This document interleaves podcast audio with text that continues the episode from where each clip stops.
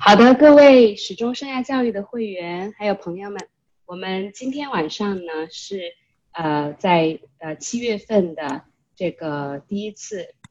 呃网络研讨会。我们今天的主题呢是正确对待中学生谈恋爱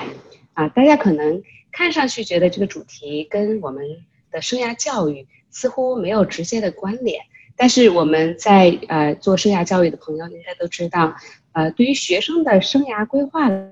来讲，我们不是应该只是关注他们的学习、工作或者未来的职业，那其实也包括他们的生活。那对于生活而言呢，就有一个很重要的，就是学生的社会情感技能的一个学习。他们怎么能够正确的去对待，或者是说与异性相处，其实也是非常重要的社交情感技能之一。所以这也是我们今天的呃这次网络研讨会。啊，邀请到马老师来跟我们分享这个话题的一个原因。那，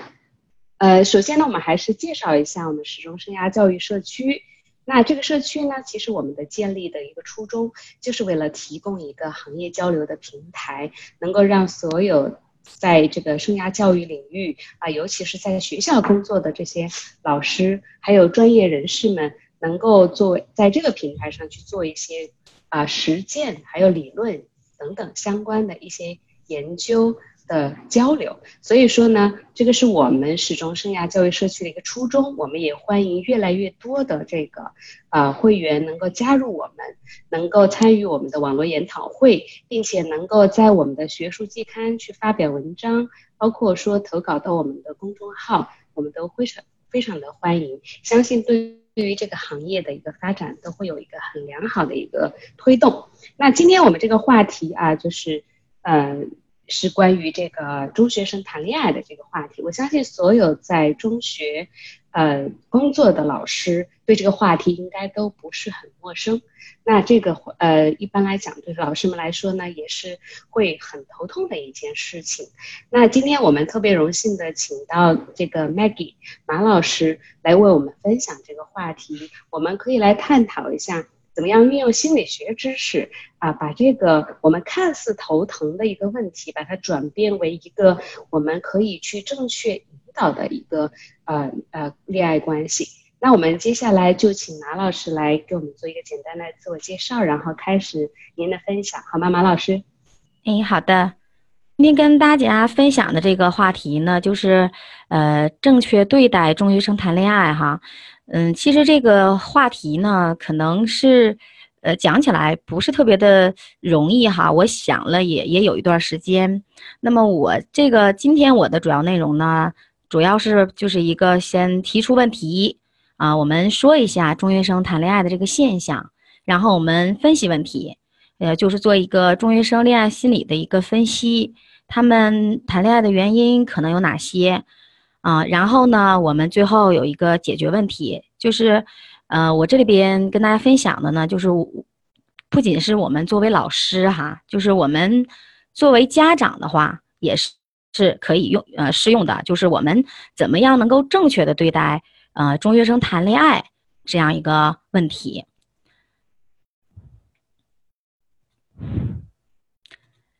嗯，那我们先从这个中学生恋爱现象说起哈。那么我们现场呢，可以先做一个互动，一个小的游戏，就是我想问问我们今天嗯参加这个研讨会的呃所有的同仁。那么在中学阶段，大家有没有自己喜欢的这个男生或者女生，就是异性？嗯，我这里边列出了四个选项。呃，如果是选 D 的，也就是说中学阶段，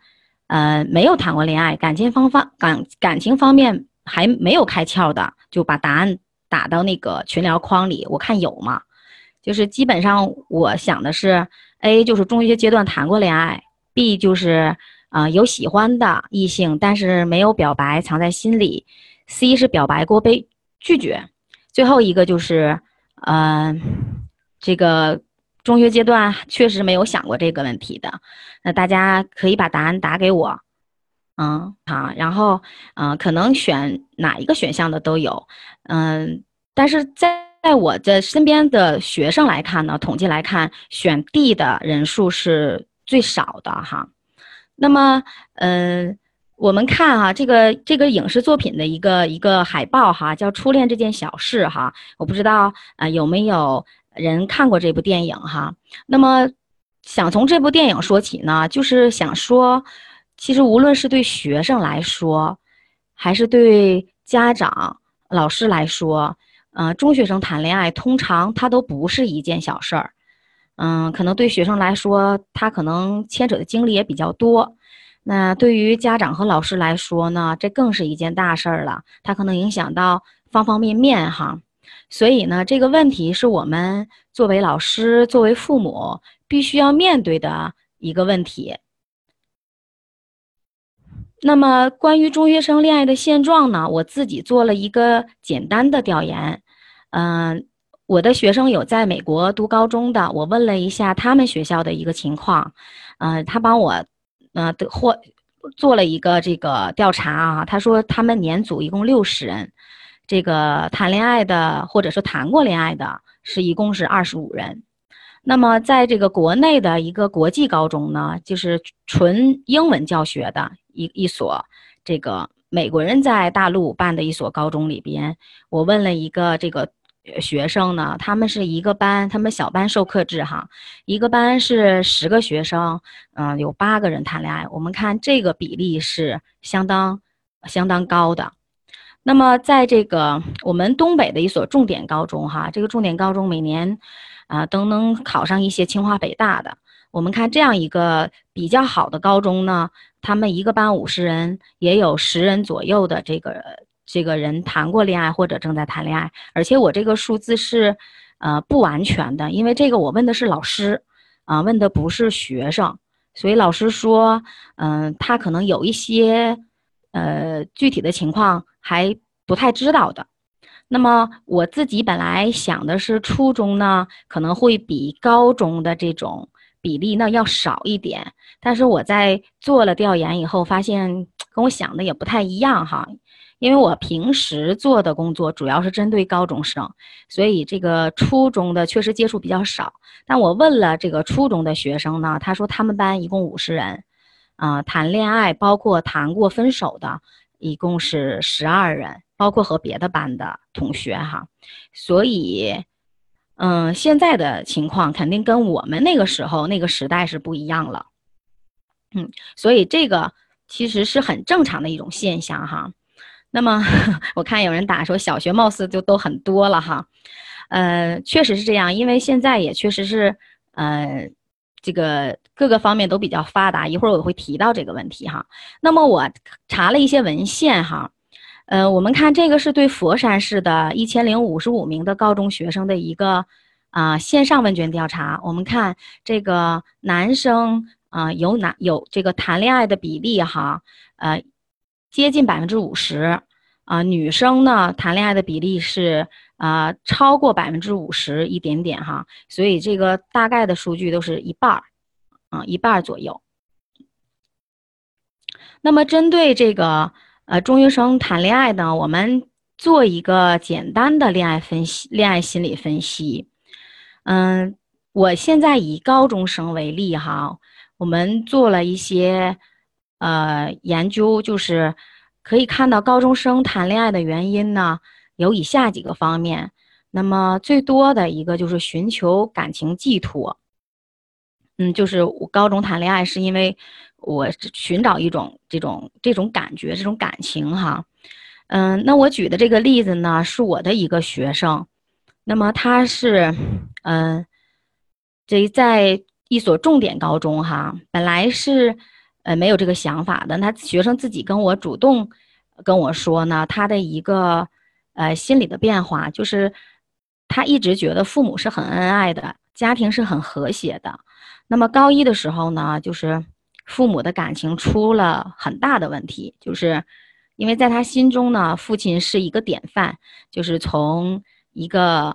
呃小的地方哈，然后考上名牌大学，然后靠自己的这个。努力呀，然后这个有自己的公司啊，觉得他父亲，他觉得是对他影响很深的一个人。那高一的时候呢，他突然间，他和他妈妈就知道了，就是他爸爸在外边还有一个家，而且有刚刚生有生一个小男孩儿，所以这件事儿对他的打击是挺大的。啊，他主动的跟我沟通呢，就是说，呃，他的原话就是说，嗯，父亲在他心中的这个伟岸的形象没有了，嗯，他觉得他以前建立的这个价值观、世界观都不是特别的，嗯，怎么说？他就觉得没有什么信仰了那种感觉，特别的失望，所以在高二的时候。就是谈了一个恋爱，他觉得就是他在外向外去寻求一种情感的寄托，嗯，所以他当时采用的这种方式也比较极端哈。第二个，这个高中生谈恋爱的原因呢，就是有一些学生是为了证明自己的有魅力或者是有这种吸引力哈。那么 C 同学呢是也是我的一个学生，他说的就是。呃，他高中阶段呢，更换过好几个这个男朋友，他觉得自己能让很多男生喜欢呢，是自己有魅力的一种表现。哎，这是他自己的一个说法哈，就是我能吸引别人，我觉得我自己还是挺有魅力的。嗯，那么还有呢，就是有的人是积累经验、修炼技能，那么还有的就是满足好奇心啊。我们到了青春期嘛，恋爱是什么呀？谈恋爱是什么样的感觉呀？啊，有很多学生是有这种，呃，好奇心的哈。那么现在呢，就是通过调调查哈，发现谈恋爱的跟随潮流这个原因特别多，也就是我们心理学里说的这个从众心理哈。就是很多孩子其实自己没想清楚，但是呢，因为身边的人谈恋爱的很多，嗯，所以就觉得，哎，我不谈恋爱好像跟大家不太一样。嗯，现在有很多学生是这么想的。这个 H 同学呢，嗯，他当时就是高中毕业的时候，嗯，因为他特别的优秀哈，就是托福，因为他读国际学校，他托福第一次就考了这个一百零四，考 ACT 考了接近满分哈。那他主动在这个跟我沟通呢，毕业的时候说了一句话，他说：“老师，我和你说个事儿呗，嗯，我跟你说完，你不要觉得我是个坏学生。”所以他这个嗯开场白让我觉得有有点惊讶哈，所以我就说那你说吧是什么事儿？可能他自己内心是需要跟别人去沟通的，啊，然后他觉得可能我还是一个相对呃比较适合去沟通的这么一个人哈，然后他就跟我说那个我谈过一个男朋友，嗯，然后我问他我说那你是因为喜欢这个男孩所以才在一起的吗？嗯，他说不是，啊，他说就是因为很多同学都谈恋爱了，嗯，所以我也就谈恋爱了，嗯，其实一点也不喜欢，这是他自己的一个，就是跟我说的，是而且是挺失望的这种失落的一种语气哈，嗯，他为什么先跟我说，呃，不要说完这个事儿你就觉得我是个坏学生呢？我觉得他内心哈肯定是觉得，呃，他把自己界定的就是这是他一个。一个呃错误犯的一个错误，或者是他认为这是自己不该走的一个弯路哈，所以他才有这样的一个开场白哈。其实作为老师，我没有觉得这个就影响了我对他的一个印象，嗯。那么还有个别的学生，真的很极少数的学生。这个高中生谈恋爱就是为了寻找伴侣哈，这样的学生特别的少，但也有。那就有学生跟我说，就是这个 Z 同学就跟我说，一切不以结婚为目的的谈恋爱都是耍流氓。所以我和他在一起就是想和他结婚，他这个呃愿望是挺美好的哈。那么，那么现在孩子发育的早，也有一部分呃学生是为了满足生理需求，嗯，我们也遇到过啊。那么说一下这个高中生没有谈恋爱的这个原因哈，那么我我调查的就是有学生就说我没有遇到合适的，啊，这个 Y 同学他的原话呢就是跟我说，这是个女生哈，他就说我们班男生啊没有能入得了我的眼的，就是没有我能看得上的，啊，所以我没有谈恋爱，嗯，那么还有的学生呢，他说他有喜欢的人，但是是以学业为重的。所以，比如说，有的学生会选择高中毕业后再表白，嗯，那么还有的学生真的就是没有开窍，他从未有考虑过，呃，恋爱这个问题。比如说，这个这个 J 同学哈，这个呃，就是 J 同学呢，他说的就是，嗯，高中为什么没有谈恋爱呢？他就说，高中时候我只喜欢物理，我不喜欢女人啊。他是个男生啊。那么还有一种就是有喜欢的人，但没追到啊，这也是他没谈恋爱的原因哈。其实我觉得他没谈恋爱，但是他牵扯的经历还是挺多的。那这个 W W 同学呢，嗯，他追求这个女生追求了三年，女生一直是拒绝的，嗯。那么还有人可能会觉得，这个高中谈恋爱不可能结婚，就有学生主动就跟我说说的。这时候谈恋爱是没有意义的，也不可能以后也不可能在一起哈。嗯，是有这样的。那么最后一个就是原因是学业压力比较大啊，确实是没有时间，没有这个精力去谈恋爱。啊，这是呃，包括我的调研，还有一些我查的一些文献，得到了得到了这样的一些呃高中生没有谈恋爱的个原因哈。那我们其实可以看到。这个即使高中生没谈恋爱，他也不是完全没有谈恋爱的想法哈。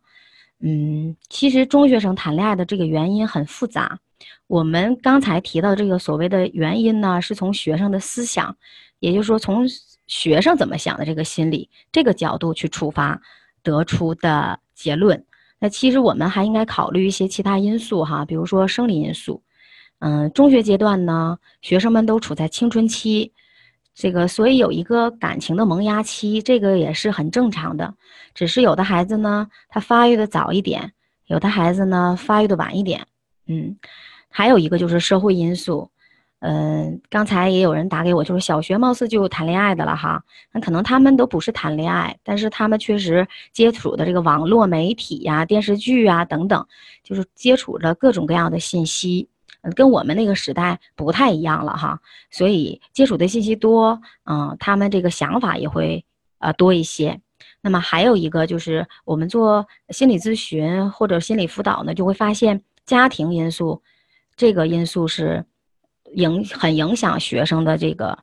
这个心理的哈。比如说我们在统计上来看呢，就是单亲家庭的孩子，父母经常吵架的孩子。或者是不在父母身边长大的孩子，还有一类就是父母管得过严的孩子呢，都容易呢向外寻求这种情感的寄托，就是他们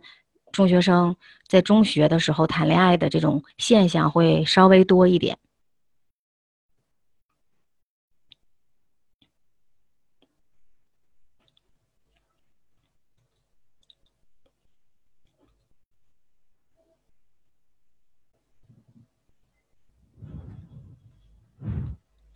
那我们嗯提出了问题哈，也分析了这个大概的原因。其实最重要的是，我们怎么算正确的对待这个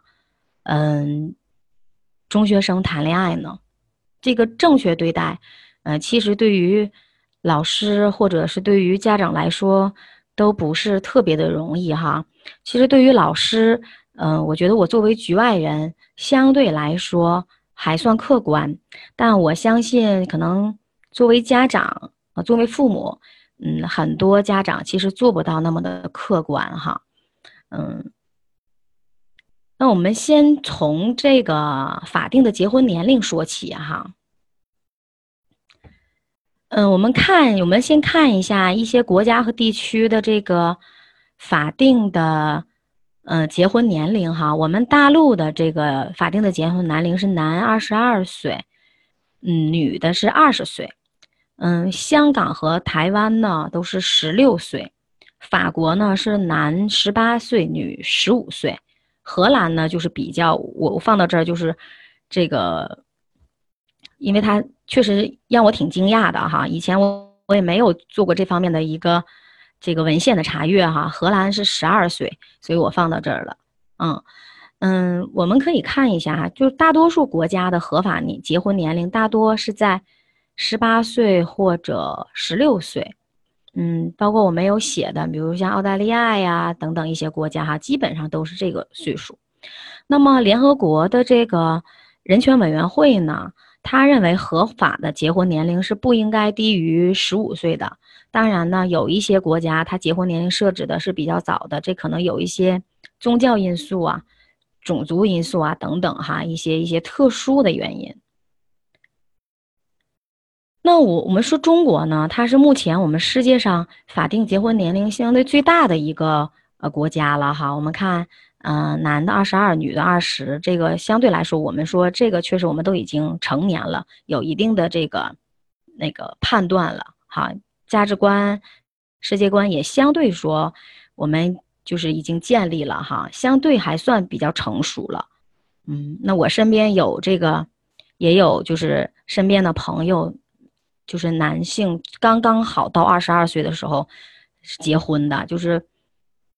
这个还是奉子成婚哈，是这样的。也有一些就是我我必须得就是我我我马上就得结婚哈，正好到这个一月份我过生日啊，我过生日这天二十二岁，然后我就得结婚，是这样，也有这样的例子哈。那么我们如果按照法定的结婚年龄推算，如果我们想因为爱情啊而而结婚的话，那二十岁结婚，就是说按最低女生按最低的这个这个标准哈，按照最最最低的这个法定的结婚年龄去说的话，我们总要提前个一两年去谈恋爱吧。这个所以呢，就是说这个如果按照这个法定结婚年龄来看的话，这个中学生谈恋爱其实也也算正常哈。所以我们国家以前有一个特殊的词哈，就只是我们国家有的叫早恋，但是现在我们这个词儿。已经取消了，就是没有早恋这个说法。我们不能说孩子你早恋了啊，就不能这么说，嗯。所以说，呃，关于恋爱呢，其实是没有这个所谓的这个早与晚的，嗯。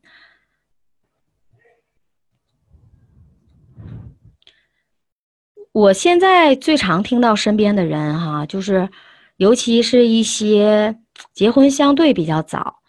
嗯，却过得不是特别幸福，或者是已经离婚的人哈，他跟我说的这个，就是说我经常听到的，嗯，就是我读书的时候呢，学校和父母坚决禁止我谈恋爱，嗯，但是毕业后呢，我就被催婚哈，就是各种相亲，然后可能结婚也不是特别符合自己的意愿哈，就是为了结婚而结婚的，或者我到了这个年纪，找了一个。自己认为相对合适的人哈，嗯，所以他们有这种抱怨，因为他们过得不幸福嘛，才会有这种抱怨。就是说，我也没有真的去体会过谈恋爱是什么样一种感觉，我就结婚了，嗯，所以我们作为家长或者老师，这个对待学生谈恋爱的问题呢，应该是有一个较平和的心态，嗯，不必把它看作这个。洪水猛兽哈，那么苏联的教育家这个苏霍姆林斯基他说呢，当你用一只脚去践踏一个人的第一次爱，那么就会使这个人失去对世界一切的爱。其实这句话是有道理的哈。所以我们其实教育的目的呢，其实是让他们知道怎么去正确的去爱别人，而不是说。真的是禁止他们，不让他们去去感受这样的一种情感哈。那么，北京的这个呃教育科学研究院的这个这个有叫家庭教育这个研究中心的一个主任哈，这个嗯敏勒夫他说过一句话，他说这个从呃心理学的角度看呢，一个少年他由呃习惯于接受父母的爱护。关心照顾发展到去爱护关心照顾另一个没有血缘关系的异性，这其实呢都是心理的一种成长。那么被爱和爱别人呢，同样都是生命中最美好美好的一个心理体验。啊，这种体验呢，往往会随之升华成对生命的尊重、对恋人的责任、对人生幸福的理解。嗯，所以他认为这是认识的一种进步。嗯，所以有教授说哈，就是恋爱它不是洪水猛兽，就有一天我们会发现不会恋爱，嗯，才是洪水猛兽。我们从关于爱情的这个心理学角度去去探讨探讨一下哈这个话题。嗯，关于爱情的心理学，这个理论有很多，那么我选了三个，就是比较呃知名的，可能大家听过的，然后比较好理解的，嗯，也比较成熟的三个理论。第一个就是弗洛伊德的他的理论，那他这个理论其实不是完全针对爱情的啊，嗯，而且弗洛伊德理论呢，它是有很多的哈。嗯，我选的是人格结构说。那么，弗洛伊德的这个人格结构呢，他把这个人格人格分为本我、自我和嗯超我。这个大家可能都听过哈，因为弗洛伊德提到心理学，提到精神分析哈，嗯，他是很很有名的哈，精神分析的这个这个学派的创始人，所以。很多人说到心理学，第一个就会想到他哈。那么在心理学里呢，我们首先说人格呢，嗯，它不是一个，就是我们说，哎，我们平时聊天说人格好，人格坏哈，但在心理学里，这是一个中性词，啊，它没有一个褒贬哈。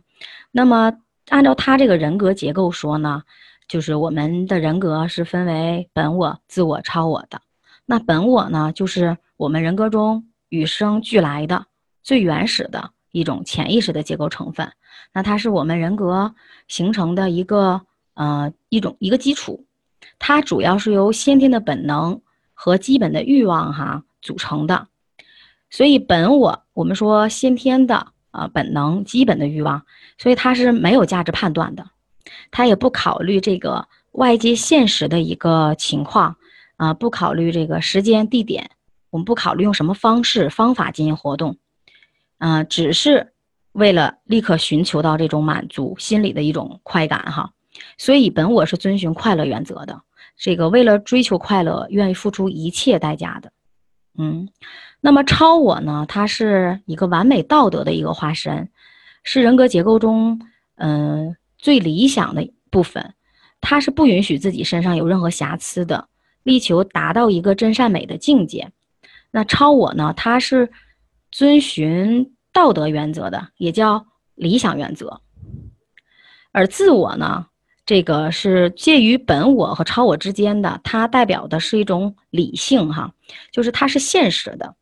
它努力去调和这个本我和超我这两者之间的一个矛盾。嗯，因为这个自我呢，它是遵从这个嗯现实原则。使得我们每一个人在这个复杂的社会生活中呢，能处于一种正常的状态，就是理性的对待生活，保持正常的一个学习和生活，呃，不至于让自己在社会生活中呢表现的太过于激烈、冲动哈，啊，也不至于太紧张哈、太死板，嗯，可以说自我是连接、联系超我与本我的一个中介哈，那么。超我和自我这两者呢，都强烈坚持自己的要求，就是我要遵循快乐，本我是遵循快乐，而这个超我是考虑这个现这个理想哈，所以这个自我这个中间协调人呢，要想尽一切办法，使这个双方都能得到满足，保持我们人的一个正常的稳定的状态。所以当这个本我与超我的要求趋同的时候。啊，接近的时候，那自我就会相对轻松一点；而当这个本我与超我的要求相悖的时候，这个自我就会辛苦一点。嗯，所以这时候如果自我处理的不当，我们人就会出现一系列我们说所负面的这种呃精神状况或者说心理问题。所以我们可以看出来，自我在这个本我和超我还有外界环境之间的这种协调是多么的不容易哈。嗯，只要他协调不到。我们就会有一些，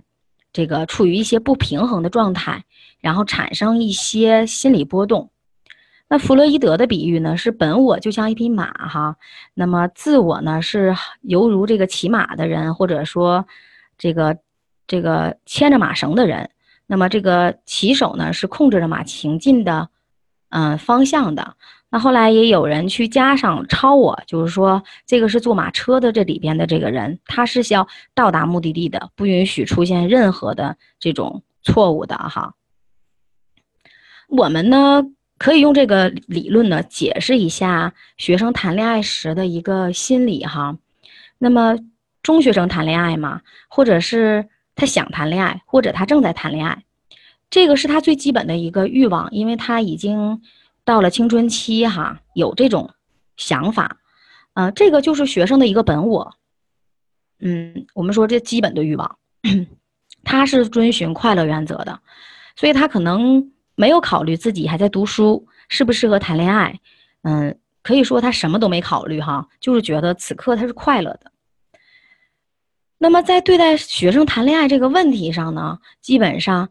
嗯，学校、老师和家长，呃，都是基本上持反对态度的多，哈，嗯，所以学生会担心，会害怕。嗯，超我会告诉学生谈恋爱不是一个好学生，或者告诉学生谈恋爱会影响学习，父母不会同意，你这样做不符合老师或家长的期望等等。就像刚才那个 H 同学，他主动跟我说的那个第一句话，说我跟你说个事儿，你不要觉得我是个坏学生，就是他特别害怕这个事儿影响我对他的一个判断。嗯，那么学生在现实生活中要努力调和这两者的矛盾，也就是说，他既想谈恋爱。又想符合父母和老师的期望，所以呢，嗯，这个这时候自我就发挥作用了。就是如果父母和老师对恋爱这个问题完全没得商量，学生就会可能产生很大的心理波动。就如果学生他能协调好自己内心的欲望以及父母和老师这种期望，哈，就是没有那么难。其实学生内心的波动啊，他他不会特别的大。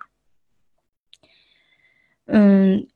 今年哈，就是四月份的时候。正好有一则新闻哈，挺轰动的。今大家现在也能在网上看到这个视频，就是河北的一一个高中老师，在这个新人的婚礼现场归还了当年没收的这个情书哈，还说了一番话，就是很多网友的评论说这是最好的贺礼。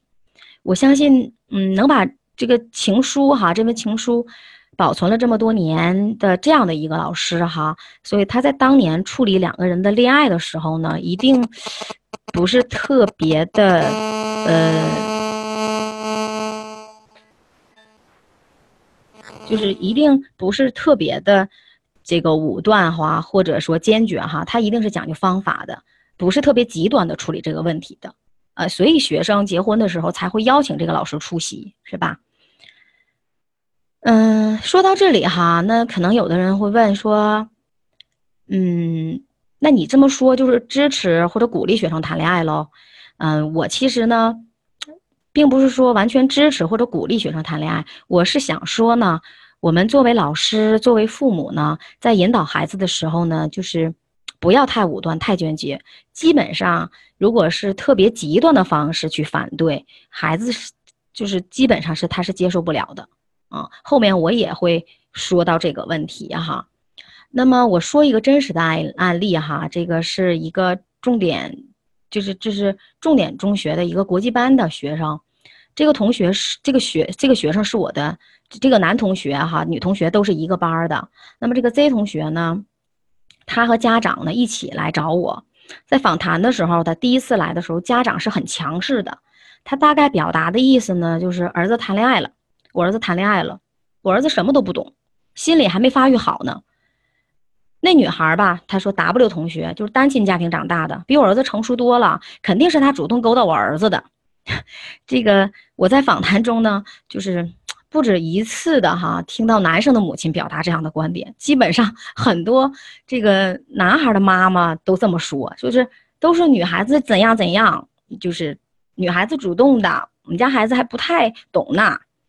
就是母亲说话的时候吧，这个。这个男孩全程都耷拉着脑袋，低低着头也不说话，哈，很很排斥，哈。等这个母亲说完了呢，嗯，我说了一下我的观点，我说这个谈恋爱吧，总是两个人的事儿，嗯，这个 W 同学再愿意哈，就是如果这个 Z 同学就没答应，这恋爱也没得谈呀。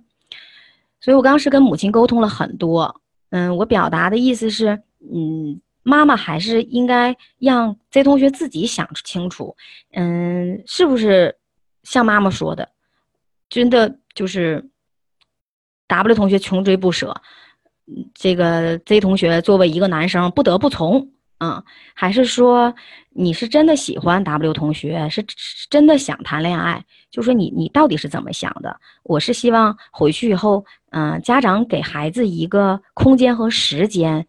啊，去考虑清楚这个问题，然后我们来再进一步去沟通哈，该怎么去，接下来该怎么去处理这个事儿？嗯，其实我们局外人一眼就能看出答案哈，只是父母呢一般不愿意接受。这个儿子谈恋爱这个事实，那在我表达我的观点的时候呢，就是明显看得出来，孩子是想和我沟通的，不排斥和我沟通。所以第一次访谈结束的时候，孩子没有很逆反哈，所以他结束之前，他就对妈妈说：“说那你让我回去好好想一想，我我怎么处理这个问题。”嗯，其实通过这个案例也也可以看到，就是这个母亲她她的这个。呃，给学生灌输的这种，这种我们说学生从家长那得到的这种，呃，所谓的我们说道德原则呀，或者理想原则呢，和他的这个本我和他这种快乐原则，其实是很相悖的哈。所以在现实中，学生是很痛苦的。嗯，接下来我们分享一下斯滕伯格的这个爱情理论，这个叫爱情三角理论。嗯。就是大家有听过这个吗？有有有有多少人听过这个理论的？如果听过的话，可以在这个对话框里打给我哈。我觉得这个理论呢，嗯，说的比较，他说的比较透彻哈，然后我也比较认同啊。就是斯滕伯格呢，就是他认为所有的爱情体验都是由。这个激情、亲密和承诺这三个要素，嗯，所构成的。那么激情呢，就是它是一种情绪上的着迷哈，通常是呃个人外表啊，或者这个人内在的魅力呀，这是影响激情的一个重要的因素。亲密呢，就是指两个人心理上互相喜欢的一种感觉。嗯，自我呢，这个这个不，它包括这个。我们内心的沟通啊，我们自我的展露啊，我们照顾爱人的这种愿望啊，包括对他的一个赞赏啊，就是这种哈，就是说比较了解哈，有深层次的沟通，这个是亲密。那承诺呢，主要是个人内心或者口头对爱的预期，是它是爱情中很理性的一个这个成分哈。这个这三个词其实，嗯，很好理解。那斯滕伯格他根据这个激情、亲密和承诺这三个要素，哈，它组成了七种不同类型的这个爱情。所以我们看这个三角形，哈，嗯，第一种呢，就是我们说这个亲，只有亲密。你看左左边的左下角，哈，如果只有亲密，呃，这种叫这个喜欢式的爱情，嗯，就说在一起呢，感觉很舒服。但是呢，缺少激情，也不愿意，也不一定愿意这个承诺，啊，在一起一辈子哈，就是也不会做这种承诺，也没想过将来。那么，其实这里边就是举的例子就是友谊哈，所以我们可以看，其实这种叫喜欢是爱情呢，它其实不是爱情。嗯，这个喜欢呢，并不等于爱情哈，但很多学生他是分不清的。嗯，所以他会觉得我跟他在一起很很快乐，很舒服。嗯，这这个应该就是爱情了哈。有一些学生会这样认为。那我们再看这个右下角，激情哈，说只有激情的体验的，这叫什么呢？这个叫做迷恋式的爱情，就是嗯，认为对方有强烈的这个吸引力哈。除此之外，对对方的了解不是很多，也没有想过将来。嗯，也就是说，只有激情，我没有这个亲密和承诺这两种。比如说我们说的这种，这个初恋哈，这种感受。所以第一次恋爱呢，它是充满激情的，嗯，但却少了这个成熟与稳重，所以是受本能牵引的一种青涩的爱情。那么还有一种，这个三角形最上边的，我们说这个承诺，只有承诺。这个叫什么呢？弗洛伊德叫不是斯滕伯格叫这个空洞式爱情，就是只有承诺的，他没有亲密，没有激情。我觉得学生这种几乎是没有的哈，但是成人会有，就是纯粹的为了结婚这样的一种爱情，但我认为这就不能称为爱情了，我们可以把它称为，嗯，契约式的婚姻关系，啊，所以这个几乎学生是没有的，就是一般我们成人到了结婚年纪，哎呀，就找了一个找一个人吧，就是搭伙过日子哈，可能成人会有这种，嗯，然后呢，就是这个。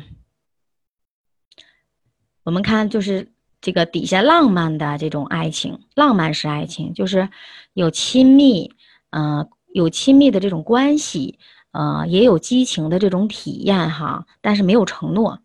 那么这样的爱情是追求过程的，不在乎结果的。嗯，学生之间也有这样的爱情，我没有想过将来，我就觉得现在跟他在一起，嗯，那挺挺有挺有感觉，然后。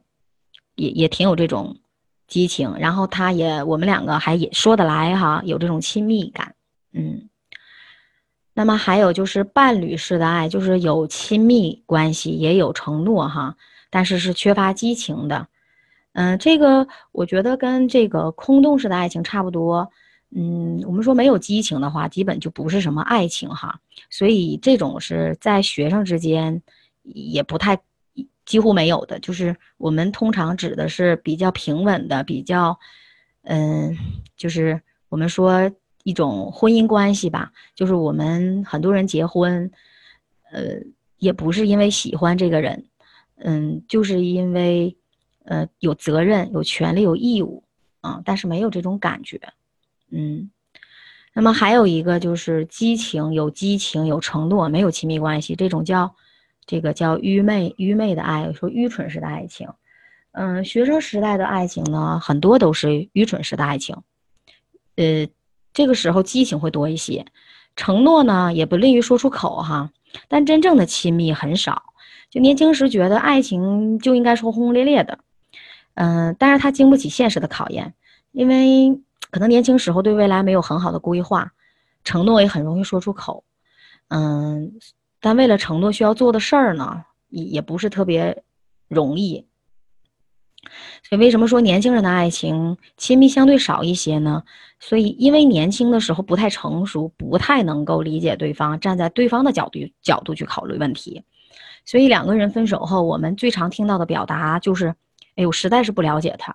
他实在是不适合我。”嗯，这种就是我们说就是愚昧式的爱情哈，就是其。就是说，所谓的这个亲密感不够，嗯，那么斯滕伯格他提到了一个就完美的爱情、圆满的爱情，就是同时要具备这三者，这个三个要素都要有哈，嗯，那么他认为只有这第七种才叫爱情，而我们现实中碰到的这种类似的爱情或者嗯非爱情的形式情形是挺多的。嗯，所以他认为只有这三者都有，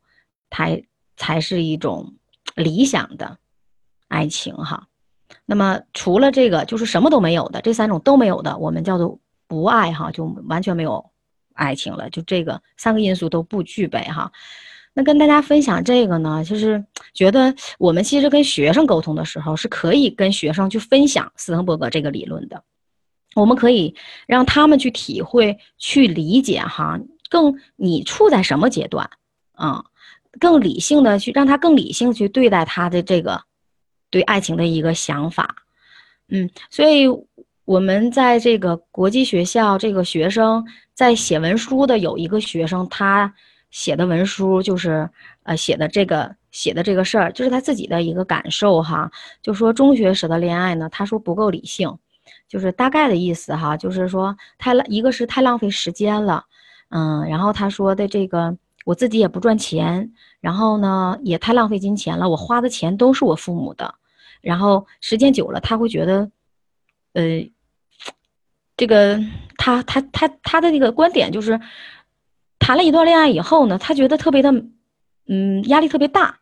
呃，钱不是自己赚的，然后要花很多的钱，然后他这个孩子呢，我觉得他他的感受还是。挺深刻的。他说，因为他在美国读高中嘛，他说这个父母还要花很多的钱，啊，交学费。然后他，呃，每天都在想着这个女孩儿哈，上课也想，也有点耽误学业。他说这个时候就觉得，我应该停止这一切哈。这是他在写文书的第一稿里写了这么一小段儿哈，就是他对人生的一个感悟，他的一个思想变化哈。接下来我们说一下这个约翰里的一个爱情理论哈，嗯，他把这个爱情呢分为这个六种哈。第一种呢就是激情型的，嗯，我们也叫做情欲的爱哈。这个是建立在理想化的外在美的，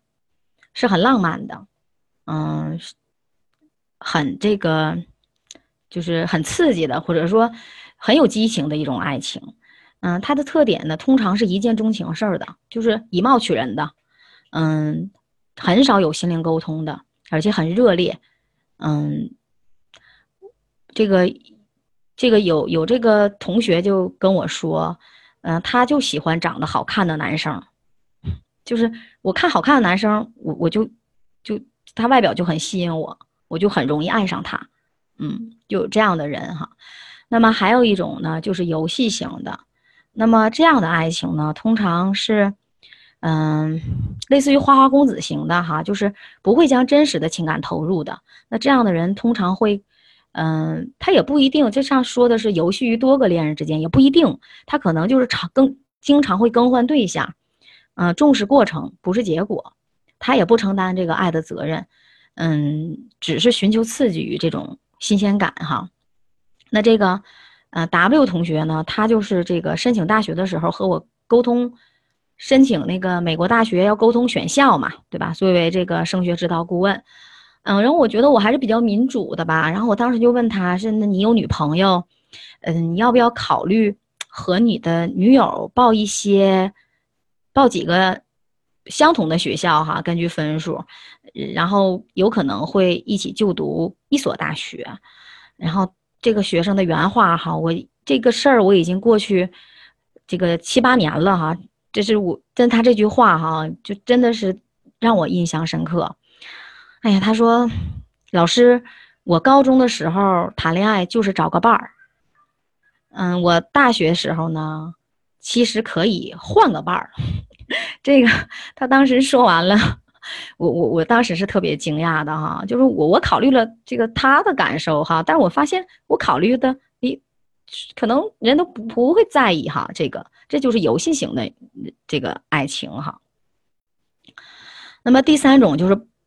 朋友型的爱情，就友谊，就是建立在友谊基础之上的。那么相对这种爱情还是比较稳定的，嗯。他们因为有友谊基础嘛，所以一般能够协调一致解决分歧，嗯，所以这是一种共同成长的一种爱情，嗯，还有就是占有型，占有型的这种爱情，就是占有型的爱情，无论是学生还是成人都有这样的人，就是他的占有欲比较强，然后有这种谈恋爱，一旦谈恋爱他就有嫉妒啊、猜疑呀。呃，情绪在谈恋爱中情绪是很不稳定的，嗯，这样的人呢，他控制对方情感的欲望也也是比较强烈的哈，嗯，所以呢，这样的爱情通常不会长久，或者说不会特别的美好和幸福。那么还有一个就是呃理智型，这通常理智型呢是指这个会考虑对方的现实条件。嗯，能够让自己付出比较，我们说成本效益分析是吧？就是自己付出的成本比较少，我得到的收益会很多，这样的一个爱情。那其实这类爱情呢，是理性高于情感的，是比较现实的一类人哈。嗯，成人这种爱情会比较多，嗯，学生其实相对爱情都是比较单纯的哈，就是激情型的、朋友型的。这样的会会比较多一些，那也有哈学生就是谈恋爱说的，我跟他谈恋爱，因为他学习好啊，可以带着我一起学习呀，嗯，有有也有这种相对比较功利的哈。那么最后一种呢，叫做这个奉献型，就是嗯一种牺牲的奉献的态度哈，就是追求爱情不求对方回报的。那么这种爱情通常是无怨无悔的，但这样的爱情也是特别伤人的。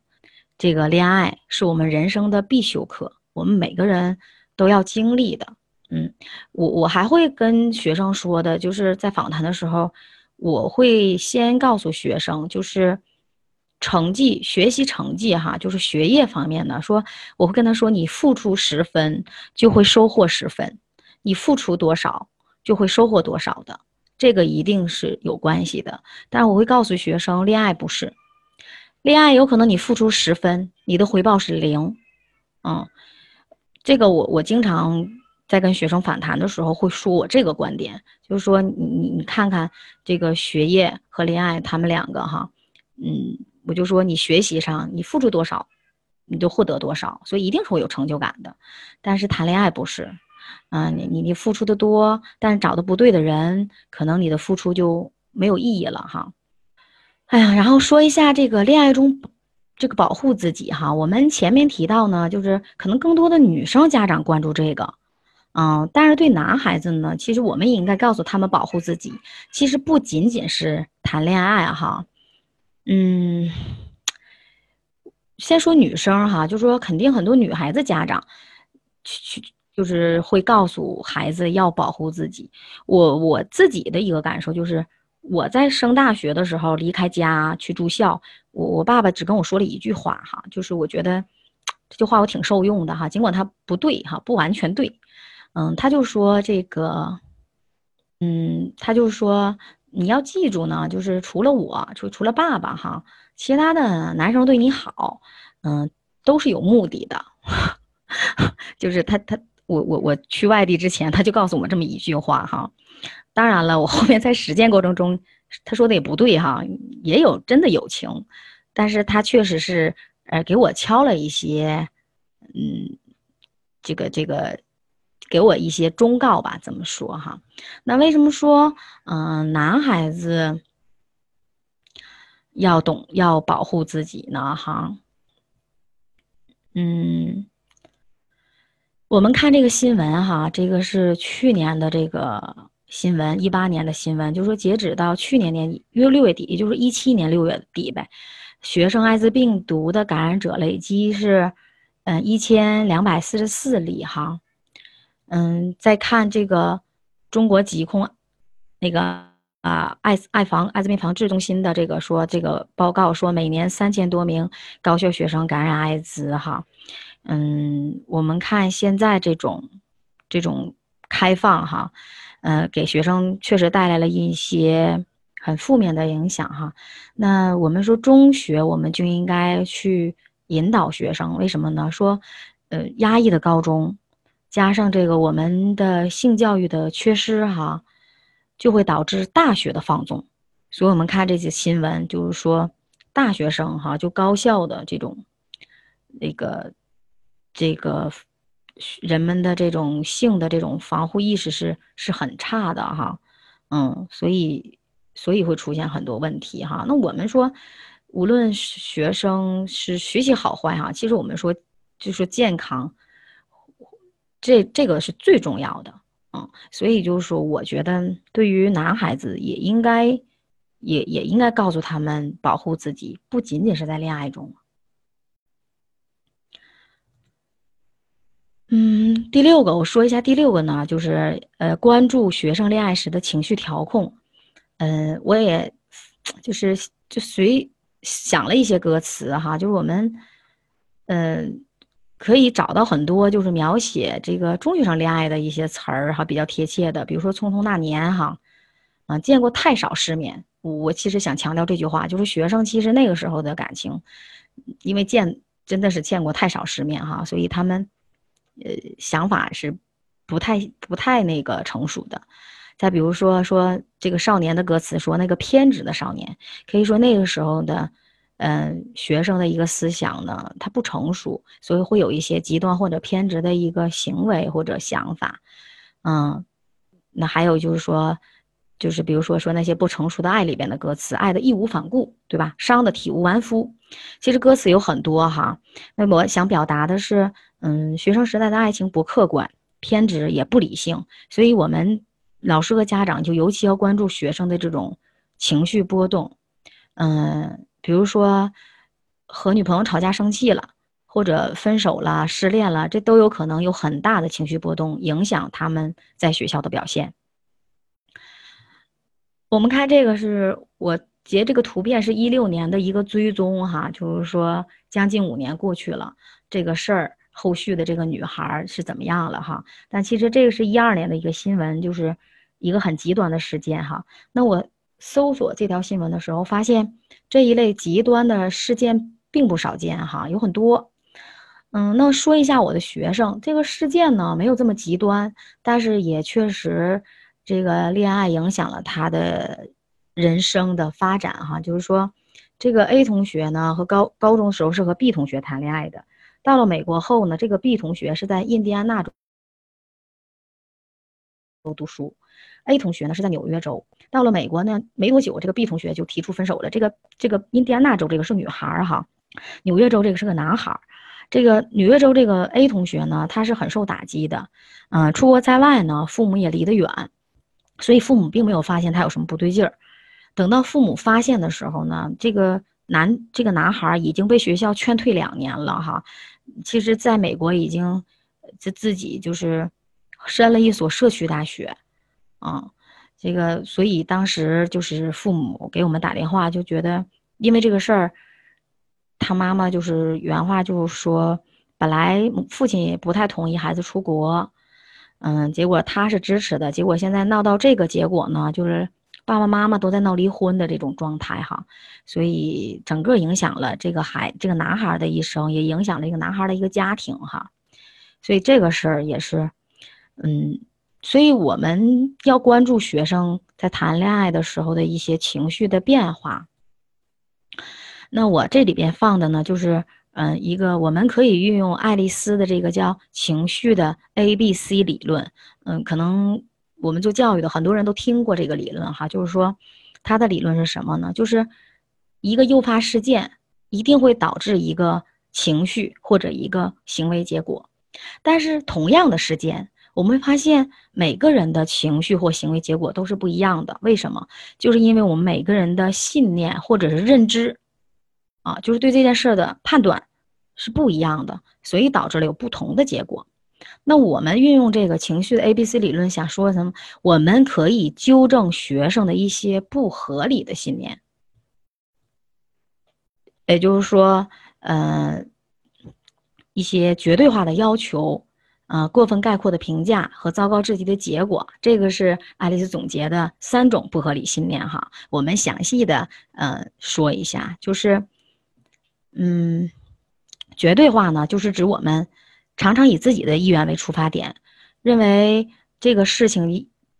一定要发生或不发生的这种想法，就是通常我们表现的就是我们希望做什么，想要做什么，而把它绝对化为必须、应该、一定要这种。就是说，你就是为什么说呢？比如说，正常的思维就是我追求你，呃，希望你能够同意哈。那么，如果你有这种。学生有不合理的信念，这种绝对化的信念呢，就是说我追你，你就必须同意，对吧？比如说刚才我说的这个，这个泼硫酸的这个这个男孩哈，你我对你好，你就必须对我也好哈，等等，这叫绝对化。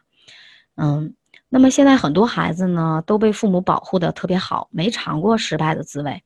就我们学生写文书的时候，经常很多学生说，老师我没遇到过什么挫折或者失败，我怎么写呀？嗯，所以对于某个人来说。嗯，我们应该告诉他，不可能每一件事都成功，嗯，所以，呃，如果是去去在这方面去引导他，就是你去不要有这种绝对化的想法哈，所以他遇到挫折的时候，呃，就不会有这种特别难受和很难适应的这种呃感觉哈，就不会陷入这种情绪困扰中，做出一些错误的决定或者极端的这种行为。嗯，第二个不合理信念呢，就是过分概括的评价，我们也叫过分概括化。这个这个好理解，就是以偏概全。嗯，我们常常把有时、某些概括为总是、所有。嗯，这个这个举例呢，就是说，有些人遭受过一些失败吧，就会认为自己一无是处、毫无价值。这种片面的自我否定呢，就往往导致一个人的自卑。嗯。自暴自弃哈等等，那这种评价一旦指向他人呢，就会一味的指责别人，呃，就是产生一些敌意呀，呃，抱怨呀等一些负面的情绪。那我们应该让学生认识到呢，就是每个人无完人哈，嗯，每个人都有犯错误的这种可能性，嗯，在比如有学生被拒绝时，就问我我哪里不好，嗯，他就是不喜欢我，就是就是这种完全要么完全否定自己哈，要么觉得自己特别好，啊，就这种是一种过分概括的一个评价。嗯，第三个不合理的信念呢，就是糟糕至极的结果。就这样的观念呢，一般认为，一件不好的事情发生呢，就是一个这个事儿就非常的糟糕可怕哈，呃，影响我一生。比如最常我们最常就是，哎呀，这个最常说的就是最简单的例子就是，家长或者学生都有这种想法，就我没考上大学，一切都完了。就是，这就是一种糟糕至极的结果哈，所以这种想法是非理性的。嗯，我们说，因为对任何一件事儿来说呢，都有比这更坏的情况发生，所以任何一件事都不能定义为糟糕至极。嗯，当一个人坚持这种这种观点的时候，那以所以他就是一到遇到这样这样的一个事儿哈，他所谓的这个百分百分之百糟糕的事儿的时候。他通常就会陷入不良的情绪体验而一蹶不振。比如说，我们经常在高考后看到新闻，这个孩子这个没考好，自杀了啊，对吧？他肯定就抱有这种观点，就是我没考上大学，完了，一切都完了，啊，人生没有希望了，所以他才会做出这种这种比较极端的一个行为。那刚才呢，我提到的就是第一个，我们关注学生恋爱时情绪调控，就是纠正他的一些不合理的信念哈。嗯，第二个呢，就是我们可以让学生学会换位思考。嗯，就是有的学生说，那他这个就是为什么他就我对他这么好，他不喜欢我呀？我说，那你想想，那还有某某同学喜欢你，你为什么不喜欢他呀？对吧？这种就是我们要告诉他去。去去换一个角度去考虑问题，或者我们站在对方的角度，他为什么不不想和你谈恋爱？你也要考虑一下。比如说他真的就不太想谈恋爱，还是说他不是你你不是他喜欢的类型，等等等等吧。就我们可以帮学生去分析。第三个呢，就是我们呃，尤其作为呃家长要做的，就是我们要让学生有一个对待面对挫折的勇气哈，有个抗压能力。那么要。自己能有一个心理调试，啊，比如说做一些放松，呃，做一些娱乐活动，嗯，有一个合理的宣泄哈，嗯，最后一个呢，就是，嗯，如果情绪不稳定的时候，可以转移学生的注意力，嗯，我身边也有学生就是这个恋爱失败了，学习成绩提高了，就是我既然他他失恋了嘛，就是。我把所有的心思都用在学习上，也有这样的例子啊，没有没有像家长想的学习下降，反而学学习成绩好了哈，还有这样的，就说他确实确实有转移注意力哈，嗯，这是一些方法吧，当然也不全面哈，嗯，大家可以可以补充啊，嗯，最后呢，就是跟大家分享三个三部这个。电影哈是我比较喜欢的，然后我觉得能学到东西的哈。第一个就是我这个在开篇提到的初恋这件小事儿，我觉得通过这个这部电影，我们可以了解学生恋爱是整个的一个状态。嗯，为了这个得到这个男生的一个青睐关注哈，我努力的样子啊。那个之前提到的有一个学生，就是刚才有有一个案例。嗯，他之前提的就这个这个这个女孩呢，学习特别好的这个女孩，那她也有后来也有自己喜欢的男生，她她申请这个美国的学校哈，她都参考这个 这个她喜欢这个男孩的一个专业啊。嗯，第二个第第二部电影叫《怦然心动》，翻译过来哈，那么这个呢，就是它是一种。这里边反射出了很多家庭的一种教育观，就这两个家庭呢，它是折射出了不一样的一个呃教育模式哈，不同的教育方式，到底是穷养还是富养？到底应该是对孩子严格还是宽松啊？是吧？那不管怎么样，他表达的情感表达的就是说相亲相爱的父母比任何方式都对孩子的教育其实都有效，呃，所以这里边呃这个女孩的呃父亲对于女女孩喜欢这个男孩事儿这个事情上，他有很多经典的台词啊，就是我觉得家长是可以借鉴的。第三部电影其实它不太符合我们国家的国情，嗯，也是一个比较极端的例子，就是说，呃，孩子怀孕了之后，呃，社会的态度、家长的态态度、孩子怎么处理这个问题，嗯，这个电影呢翻译过来叫《朱诺》哈，它是以这个女孩的名字命名的一部电影，我我看完是当时是挺受触动的哈，就是所以说想到一说讲这个课，我一下子想到这个电影哈，它尽管。嗯，选的例子比较极端，但是我觉得这部电影就是告诉我们，我们应该宽容孩子，接纳孩子，无条件的爱孩子。就是现在很多孩子跟父母出现问题，都是觉得，哎，你就是因为学我学习好，你才喜欢我，或者是因为我达到你的要求，你才喜欢我。他们会觉得父母对孩子的爱有条件啊，所以这部电影呢，就是说我们其实我想说，就是我们应该无条件的爱孩子。而且我们应该相信孩子自己能处理好棘手的问题的，就孩子是有这种能力的。就是我们要从内心里相信孩子能处理好问题。大家如果感兴趣哈，喜欢看电影可以去去看一下，尤其这个后边的这两部片子哈，对于教育我来，我觉得它是发人深省的吧。嗯，那今天呢，就是大概跟大家分享这么多哈，嗯。这个问题其实是一个探讨哈，就是尽管我这个这个做这个心理访谈的时候比较多，嗯，但是我自己的孩子相对比较小哈，所以我不知道自己等到孩子长大的时候是不是也能做到这么客观，然后也不知道作为老师这么去处理问题是不是真的合适哈，所以欢迎大家嗯也提出一些意见或者建议哈，谢谢大家。好，谢谢马老师的分享，特别感谢啊！就是晚上花这么长时间来给大家分享这个，呃，这么一个话题。其实我们确实是研讨会的时间每次都安排在晚上，也是因为很多老师会提出来白天工作比较忙，只有晚上呢才能来抽空啊学习一下，所以呢也是没有办法，就我们所有的这个顾问导师都是要邀请你们晚上来。呃，抽出你们宝贵的时间来进行这个主题分享啊，特别感谢。嗯，我觉得今天马老师的这个话题，嗯，其实是我们呃，应该说学校导师，呃，经常会在工作中遇到的。但呃，包括我对身边的一些导师以及我过去自己的一些经验呢，其实要处理好这个问题，确实是一个。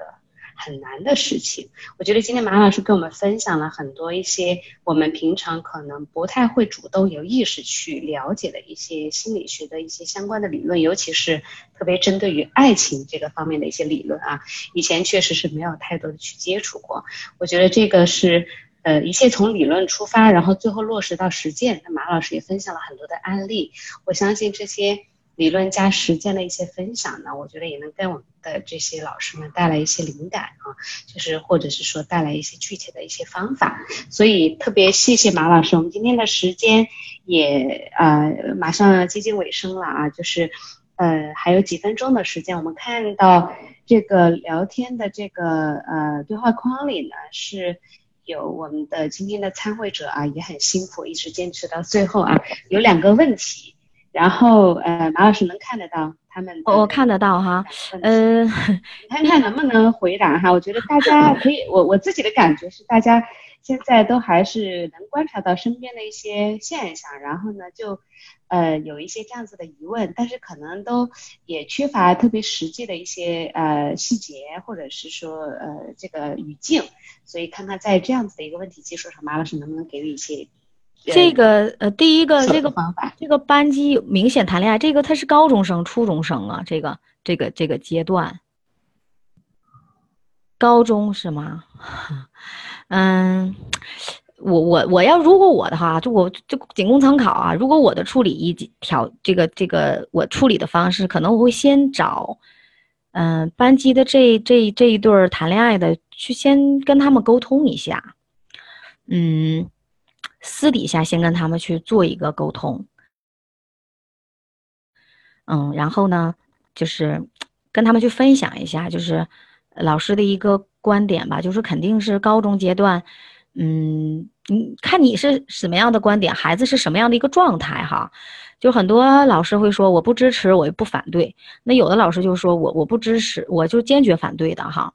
嗯，你可以亮出你的态度，你也可以先了解他们这个谈恋爱的一个初衷哈，就是是不是到底是。其实我我我发现，怎么说呢？就是这个不同的情景哈，就是就处理问题还是不太一样的。嗯，但先要跟这两个人去私底下沟通。嗯，就是即使是感觉到班级内部其他同学也纷纷开始好奇了，也不要在班级所有学生面前去去去说他俩这个事儿。我觉得这个隐私还是挺重要的，然后跟他们俩沟通的时候可以说，就说，嗯，班级这个学风挺好的，你看就你们这一对儿，对吧，在谈恋爱可能会起到一个不太好的作用啊，然后跟他们沟通，先跟他们沟通去，呃，就是说一下，就是说看看他们俩是什么态度，啊，然后呢，我们可以不针对他们，就说。我们都有心理课嘛，就是可以做一期主题班会，嗯，就是以这种轻松活泼的一种方式吧，去谈讨论一下，嗯嗯，就是正常的，通常设计这样的课一般是以互动式的，然后大家可以分享，就是说，呃，作为学生，你们认为高中谈恋爱有哪些优点？有哪，就是有可能带来哪些收获？然后有哪些，呃，怎么说，就是。可能会带来哪些问题，对吧？跟他们去做一个这种分析，啊，你看值不值得？就通常是以班会的形式去处理这个问题，啊，但是处理的时候也不是说就针对这两个人，就我们还是不是那么有针对性的，嗯嗯，这个这个这个，我觉得这个问题确实是。很难啊，就像我刚才也能想象得到，因为他缺乏一些很具体的一些细节嘛。但是呃，我想这位老师他提出这个问题，从我的嗯过去在学校的经验来讲啊，我觉得首先他这个老师提出了一个词叫很明显的哈。我觉得这个一般来讲，如果在学校在高中谈恋爱已经很明显了。嗯，还是我不知道这个明显呃是到什么程度，但确实是就像前面马老师讲到的，其实在学校呢有一些呃这个学生他的谈恋爱的时候的行为举止，实际上实际是有一些违反学校的规则，或者说违反一些我们所认为的公共的一些礼仪的，所以像这种情况的话，确实是会有一些不太好的影响。觉得这个是我我能够想象到，就说就对于这个“明显”两个字的一个，呃，这个呃一个一个一个想象哈，但也有可能是呃大家都比较敏感，然后觉觉得这个。这两个人是在谈恋爱，但是也有可能，其实就像前面马老师所讲的，他们可能就是纯粹的友谊啊。这个其实还缺乏一些特别细的细节，能够帮助我们去分析这个案例，或者是说老师应该具体怎么做。嗯，这位老师也可以。把你的这个案例呢，能够详细的写下来，以后我们有机会也可以就是发给马老师，然后请他在具体的细节的一些的支撑上面来给予一个更有针对性的一个回答。那我们还有一个问题，这个呃，影响了学业，但是不想跟就是就是所谓说跟成人谈这方面问题，就是嗯，那就是家长吧家长呗，老师啊。我想他回避是不是因为？家长或者说我们，我们首先表态就是很反对，就是让他就像我之前遇到那个家长来的时候就很强势，孩子也是不太愿意面对的。其实当时一句话都没有说，但是我在跟他呃父母沟通这个问题以后，孩子发现，哎，其实老师没有那么的，嗯，就是主主观哈，对吧？他也会考虑我自己的一些感受，所以孩子私底下会跟我做一些沟通。然后知道孩子的一些真实的想法，嗯，我我我其实个人吧，就是因为我觉得这个年代了，谈恋爱，我个人想法是，其实谈恋爱挺正常的。你包括我我我我觉得我学生时代也谈过恋爱嘛，对吧？所以，我我会是觉得这个就是，所以我跟学生沟通的时候，一般学生都愿意跟我多说，是因为我首先他们发现我不排斥，我不是那么直接反对，我只会给他们一些忠告，就是给他们一些引导。嗯，是，我觉得可能因为马老师本身也是心理学专业出身，呃，就包括您前面讲到的那些理论，包括前面我觉得最。呃，有很多很印象深刻的一些事情哈，包括说各个国家的这种，呃呃适婚年龄，其实包括咱们中国古代的时候也是一样哈，就是当然这个社会发展或者是说经济发展的一个形式，呃，包括现在像像我们这个将来退休的年龄都会往后去延哈，就这些是一些社会发展因素，这个没有办法，但是确实。呃，我们能感受得到，就是说，如果把它当成是一个很自然而然的事情，能够开放的去看待这个事情，才有所谓的呃引导，对吧？就是如果说一开始就直接排斥或者把学生的这个呃情感的这个呃发展或者他的一些需求堵在那儿的话，可能就不存在引导，也不可能来找学生、找找老师或者找家长来沟通。就是这么说吧，就是可能如果我的做法就是我会先约谈这个学生，然后我亮出我的态度。你现在学习下降了，我们就谈学习这个。我不是想反对你谈恋爱，可能你影响学习，我可能会亮出说你你的学业下降不是恋爱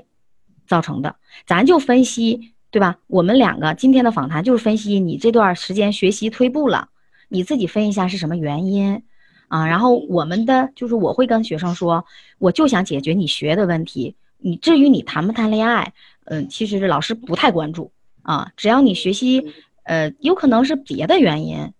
嗯，对吧？去造成你这个，因为我我身边呢也有这个，就是比较好的一个案例，就是我的一个朋友哈。那么现在。这个这两个人都是农村的孩子，就是我们我们这届的，他是北师大的，他们两个都是北师大的研究生。他们俩在北师大读研的时候，包括导师都跟这个男孩说：“你你你因为谈恋爱，你你这段时间你那个科研你都就是都影响你科研了，影响你学习了，就是包括读研了。”老师当时还有这种观点，但这个女孩她是比较积极的，然后她找到这个男孩的导师就说：“老师，我认为你这说法就不对。”啊，不是因为跟我谈恋爱了，他科研才有问题的，所以他当时主动找老师，因为这个女孩是比较外向开朗，然后比较去有主见的一个女孩哈，所以老师当时他找完老师，老师都乐了，就是老师觉得那可能我，那老师就道歉了，说可能那我我这个话说的还是有问题的，所以你看学生其实可能反对的是这个问题，那这两个人，那后续我这个朋友这个男孩。是后来在普林斯顿，就美国顶尖的名校读博，读博士后，我们两个人一起出国了，嗯，但是其实他做了一个很好的借鉴，就是说，可能我们老师先别定性，你想让学生去谈这个问题呢，你就先老师先表明态度哈，我不我不是针对你谈恋爱，嗯，我就是担心你学习了，作为老师我肯定是担心你学习学业嘛，对吧？嗯。啊，我们谈谈你学习下降的这个问题。嗯啊，是这些其实也涉及到一些咨询技巧的东西啊。我觉得这些也是作为学校导师，可能无论工工作的内容是什么，但是我们的工作方式很多时候都是通过这种呃个人或者是团体性的这种咨询来完成的。所以我觉得这种咨询技巧的这个确实也是一个很专业的，我们需要去呃就是学习的一个东西。